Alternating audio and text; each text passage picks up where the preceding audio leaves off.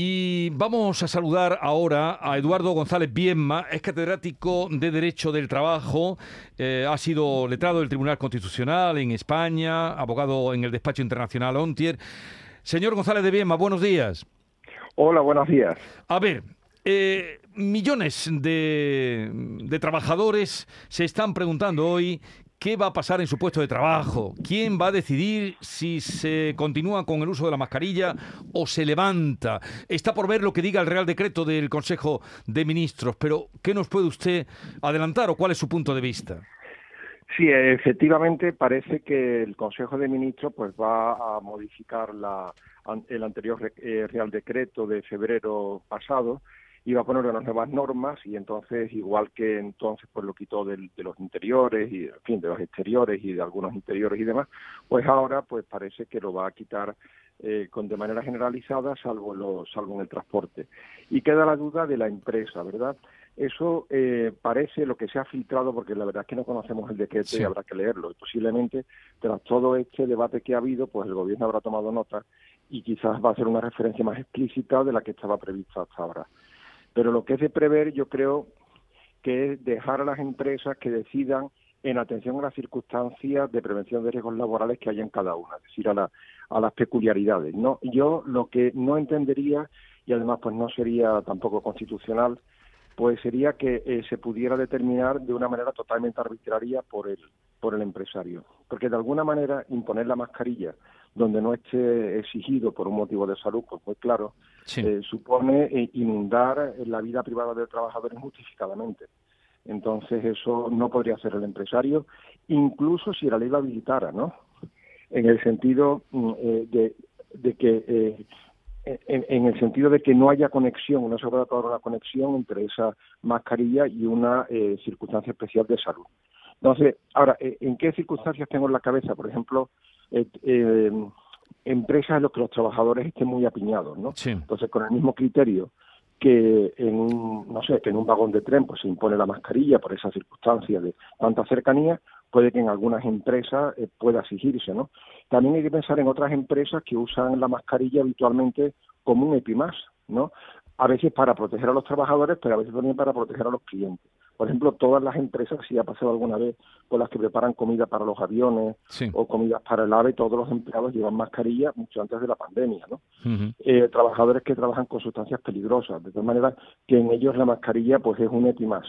Entonces yo creo que también la previsión del gobierno de que las empresas lo puedan prever eh, también se refiere a que mantengan aquellas actividades en las cuales la mascarilla pues es un EPI más o, un, requisito sanitario, porque como le digo, estos trabajadores que preparan comida para los aviones, trenes y demás, pues la propia norma sanitaria se lo exigen. Bueno, usted. Se tendrá que hilar desde luego fino eh, el gobierno en ese Real Decreto porque hay muchísimas dudas. Usted ha puesto algunos ejemplos, también eh, pues el, sentido común de si no hay espacio, pues a lo mejor es necesario llevar la mascarilla. Pero por ejemplo, eh, en un despacho de, venta al público donde la persona que está vendiendo tiene la mascarilla y eso hace que el que entre la tenga que tener, ¿por qué la tiene el que vende y no el que compra. Eh, pueden surgir muchas dudas. E, efectivamente, o sea, em, ¿cómo, ¿cómo valorar o sea, si, si, ya no es obligatorio que el empresario pueda, realmente que el empresario lo pueda imponer, aunque sea una medida más sanitaria, claro, sanitarios todos, y si vamos todos con una cápsula de buzo y si vamos todos con guantes, pues digamos, vamos a la higiene perfecta, pues eso naturalmente todo tiene una justificación sanitaria, ¿no? Y si acabamos con el coronavirus, pues ahora para acabar con la gripe, con los resfriados, o sea, pero evidentemente, evidentemente, pues hay que bajar a la realidad y que no podemos llegar a, al extremo de estar en una burbuja todas las personas y, evitar cualquier contacto personal, ¿no? Mm. Eso está fuera de la cultura, fuera del sentido común de hoy en día. No sabemos en el futuro, ¿no? Mm. Pero ya, por ejemplo, yo creo que un mero vendedor, quiero decir, un vendedor en unas circunstancias no cualificadas, en una tienda normal y corriente, yo dudo mucho que con la ley que va a salir, con el Real Decreto Ley que va a salir, eh, pueda el empresario sin más imponerse la mascarilla. Mm. Lo dudo mucho porque además no tiene habilita una habilitación legal especial, puesto que sé. Es decir, eh, aunque, se la dé, aunque se la dé el gobierno, pero tendría que estar, o sea, a través del Real Decreto, pero mm, tendría que estar justificado eh, por unas circunstancias sanitarias muy específicas, ¿no? Por ejemplo, no sé, que fuera mm, en un centro, cerca de un centro de mayores, o sea, una circunstancia eh, sanitaria muy específica, muy justificada y que desde luego justifique la excepción. En fin, puede haber lío, mm, porque imagínese usted, eh, estamos hablando todavía sin conocer el Real Decreto, pero usted sabe ya algo y además me ha dicho o nos ha dicho que no debería dejarlo el gobierno en manos de la empresa, ha dicho usted, he creído entenderle, ¿no? Que no debería. bueno, no, o sea, eso no, sería, no sería quiero decir, en la, en, la mera discrecionalidad. O sea, que yo eh, apuesto porque va a haber siempre un reenvío a los servicios de prevención y a los órganos de prevención de riesgos laborales internos. Sin ese reenvío, sin ese reenvío no se comprendería una decisión totalmente unilateral y arbitraria del empresario. Yo no creo que el gobierno lo vaya a permitir y ni siquiera que sea constitucionalmente aceptable. Ahora bien, si por ejemplo un, empresario que se dedica a dar comidas, pongamos, digo porque se, manipula con alimentación, eh, en un banquete eh, decide que sus eh, camareros o su personal de cocina y, bueno, en general, que trabaja, lleve mascarilla, ¿eso puede obligarlo un empresario? Yo creo como un EPI, como usted, decía antes. precisamente, claro, precisamente ese sería el caso, el caso límite, ¿no? Eh, y que es un caso muy extenso porque toca todo el ámbito de la hostelería. Eh, ahí eh, tengo mis dudas y ahí creo que no sería arbitrario imponerlo. O sea, no, no quiero decir ni siquiera sugerir que lo pongan, pero que si un empresario lo impusieran, yo no creo que ahí se pudiera argumentar arbitrariedad. Que ahí sería no solamente por protección de los propios trabajadores, sino por protección del público, porque evidentemente un solo trabajador contagiado, sea de coronavirus o sea de lo que sea, en, en una en, una restauración masiva, una preparación de alimentos o, incluso en las salas de, vamos de, de, preparación para congelados, ¿no? En muchos sitios hay evidentemente pues hay un riesgo y, y ahí posiblemente podría estar justificado, ¿no? Eh, pero, es el caso es el caso más límite, yo creo, ¿no? Cuando trabajan precisamente con alimentos para terceros. Sí, pero entonces, pero entonces sí que eh, la empresa podría, mm, a modo de, protección, de seguridad para, para sus clientes, podría eh, poner, igual que impone un uniforme, obligar a la mascarilla. Bueno, que de hecho eso pasa hoy en día, o sea, muchísimas empresas que preparan alimentos, incluso a veces productos electrónicos para que no contaminen con polvo ni con saliva y tal, eh, microchips y todo eso, verá que si ve mm, reportajes de empresas de este tipo, verá que los em, que los empleados están obligados a usar mascarilla para que no haya ninguna contaminación de chip, ¿no? De, y son ambientes estériles. Pero serían casos eh, eh, casos extremos. Yo el único que, que, veo que no es extremo en el sentido de que es muy abundante, que se dan muchos casos, ¿no? Es el caso de la preparación de comida y del servicio de comida, porque evidentemente hay un contacto muy cualificado con, con la salud pública, ¿no? Un solo, un solo empleado contaminado pues puede, eh, puede producir una infección masiva, ¿no? Si fuera el caso. Aprovechando que está con nosotros eh, González Bienma, no sé si Paloma, Pepe Landi o María Orriol queréis hacer alguna pregunta de alguna duda que tengáis a tenor de la conversación que mantenemos con él. ¿Alguna, ¿Alguna pregunta, alguna duda? Sí, sí. bueno, yo tengo adelante, María, venga. Tengo dudas miles. una. Una, una. venga, una. No, eh, no, y no me llama muchísimo la atención que en ningún momento, bueno, todavía no ha salido el Real Decreto, vamos a ver qué es lo que pone, pero ¿qué pasa con la gente que está sin vacunar? O sea, esa gente que está sin vacunar, ¿en, algún momento se le puede obligar a llevar mascarilla en el centro de trabajo? Bueno, claro, yo creo que en ese matiz no va a entrar, ¿no? Quizás porque eh, ya implicaría pues un problema también de mayor altura, que es el, tener que estar pues eh, continuamente probando el estado de vacunación y eso pues ya son palabras mayores, ¿no? Y quizás también ante la realidad de que España es el país que tiene mayor índice de vacunación en términos relativos, mm, casi de todos los que tienen estadísticas, ¿no? Entonces realmente la no vacunación o el llamado negacionismo pues no está siendo un problema, yo creo, eh, muy representativo, ¿no?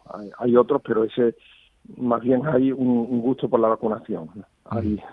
Sí, hay un 92% se habla en nuestro país de, vacunación. Pero claro, entonces... Una estadística elevadísima. Pero... El que no se ha vacunado va por libre.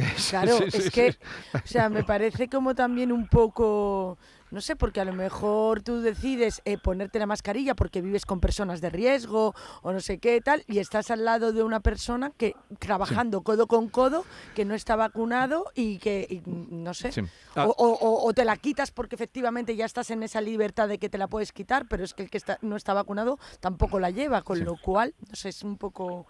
Claro, ese, ese es un problema real. Lo que pasa es que yo creo que es un jardín demasiado complejo eh, legalmente y también de control, ¿verdad? Porque obligaría de nuevo a los pasaportes COVID, que ya veis que han sido una cosa muy polémica y de muy difícil puesta en uso y de muy difícil control. Y, y sobre todo porque también a efectos de vacunación, pues ya nos han dicho tantas veces, vamos, yo no, al no ser médico, pues no, no puedo hablar con, con fundamento, ¿no? Pero se ha dicho tantas veces que, que incluso estando vacunado eh, uno puede transmitir la enfermedad que, que claro, eh, esa vinculación directa pues ahora sería difícil de, mm. sostener. ¿no? A, ver, eh, Paloma, ¿alguna duda o pregunta?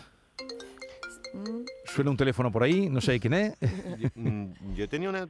Adelante, Pepe. El señor González Bienma tenía... Mm, eh, tengo la duda, sobre todo por, porque ha introducido el elemento de la preparación de comida, restaurantes, bares, barras, que la comida no esté al aire libre, que no esté expuesta a la respiración de los trabajadores que la que la, que la manipulan y me ha parecido un, sector en el que no había, no había reparado y que es realmente esencial. Y bueno, si, si en algunos sectores económicos empresariales se obliga, por ejemplo, a trabajar con guantes, no sería descabellado pensar que en todo el sector hostelero se obligara o se recomendara la mascarilla. Y también me queda una duda. De todo lo que le he oído, me da la sensación que en el conflicto, en el conflicto laboral, en el conflicto entre trabajadores o entre mm, dirección y trabajadores, cuando haya duda entre mascarilla y no mascarilla, va a prevalecer la mascarilla. ¿Es así?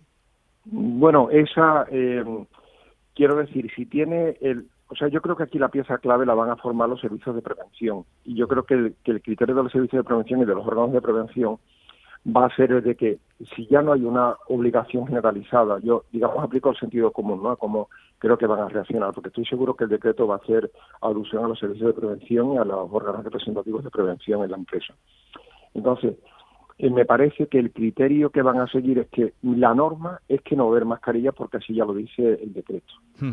Pero eh, puede ser que en algunos casos eh, sea justificable eh, bueno, que se den circunstancias excepcionales que valoren estos servicios. Ahora, el tema del contacto con la comida, pues si, si llegamos a la conclusión de que sí, entonces, claro, como usted bien dice, estamos hablando de un sector que en España es masivo en cuanto a número de trabajadores y número de usuarios. Entonces, eso sería realmente un paso, desde mi punto de vista, que tiene más dudas. y, y claro, quizás en este momento de la pandemia pues se dice, bueno, se quita de todo, pero precisamente cuando este contacto directo con saliva, con, con manos que tocan, en fin, pues muy diversos productos y platos y cosas, y eh, pues claro, hay, hay que duda cabe que hay un riesgo de un riesgo cualificado de, contaminación, de que sean los propios empleados un agente contaminante, por supuesto de manera involuntaria, y que haya que extremar la higiene. Yo ahí no lo vería mm, precisamente desproporcionado. Como digo, no lo veo obligatorio, pero que si un empresario lo, lo, impusiera, por ejemplo, en un banquete, en una celebración, ¿no? Sí. Fíjense, cada vez que se da, por ejemplo, la típica ensaladilla, mal estado, lo que sea, eh, que hay un, un avión completo, un hotel completo, un crucero, ¿no? Pues enferma, pues imagínese que, que ahí, pues, estaría justificado una, una, digamos, prudencia especial en este momento donde todavía la epidemia, pues, no ha desaparecido, ¿no? Ni mucho menos. Claro, lo que pasa es que puede salir el trabajador que diga, eh, me pongo en situación, y, supongo que todos los oyentes que le están escuchando, el trabajador que diga, oiga, que ya eh, no es obligatorio eh, el uso.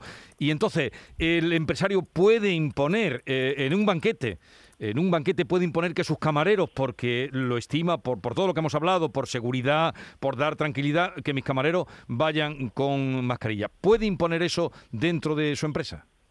Yo creo que si tiene el apoyo del servicio de prevención, eh, mm, podría hacerlo, eh, podría hacerlo. Es una, me, me, mojo un poco porque, claro, porque es un tema que hay más remedio, que eso es binario, ¿no? sí, o no, no, no.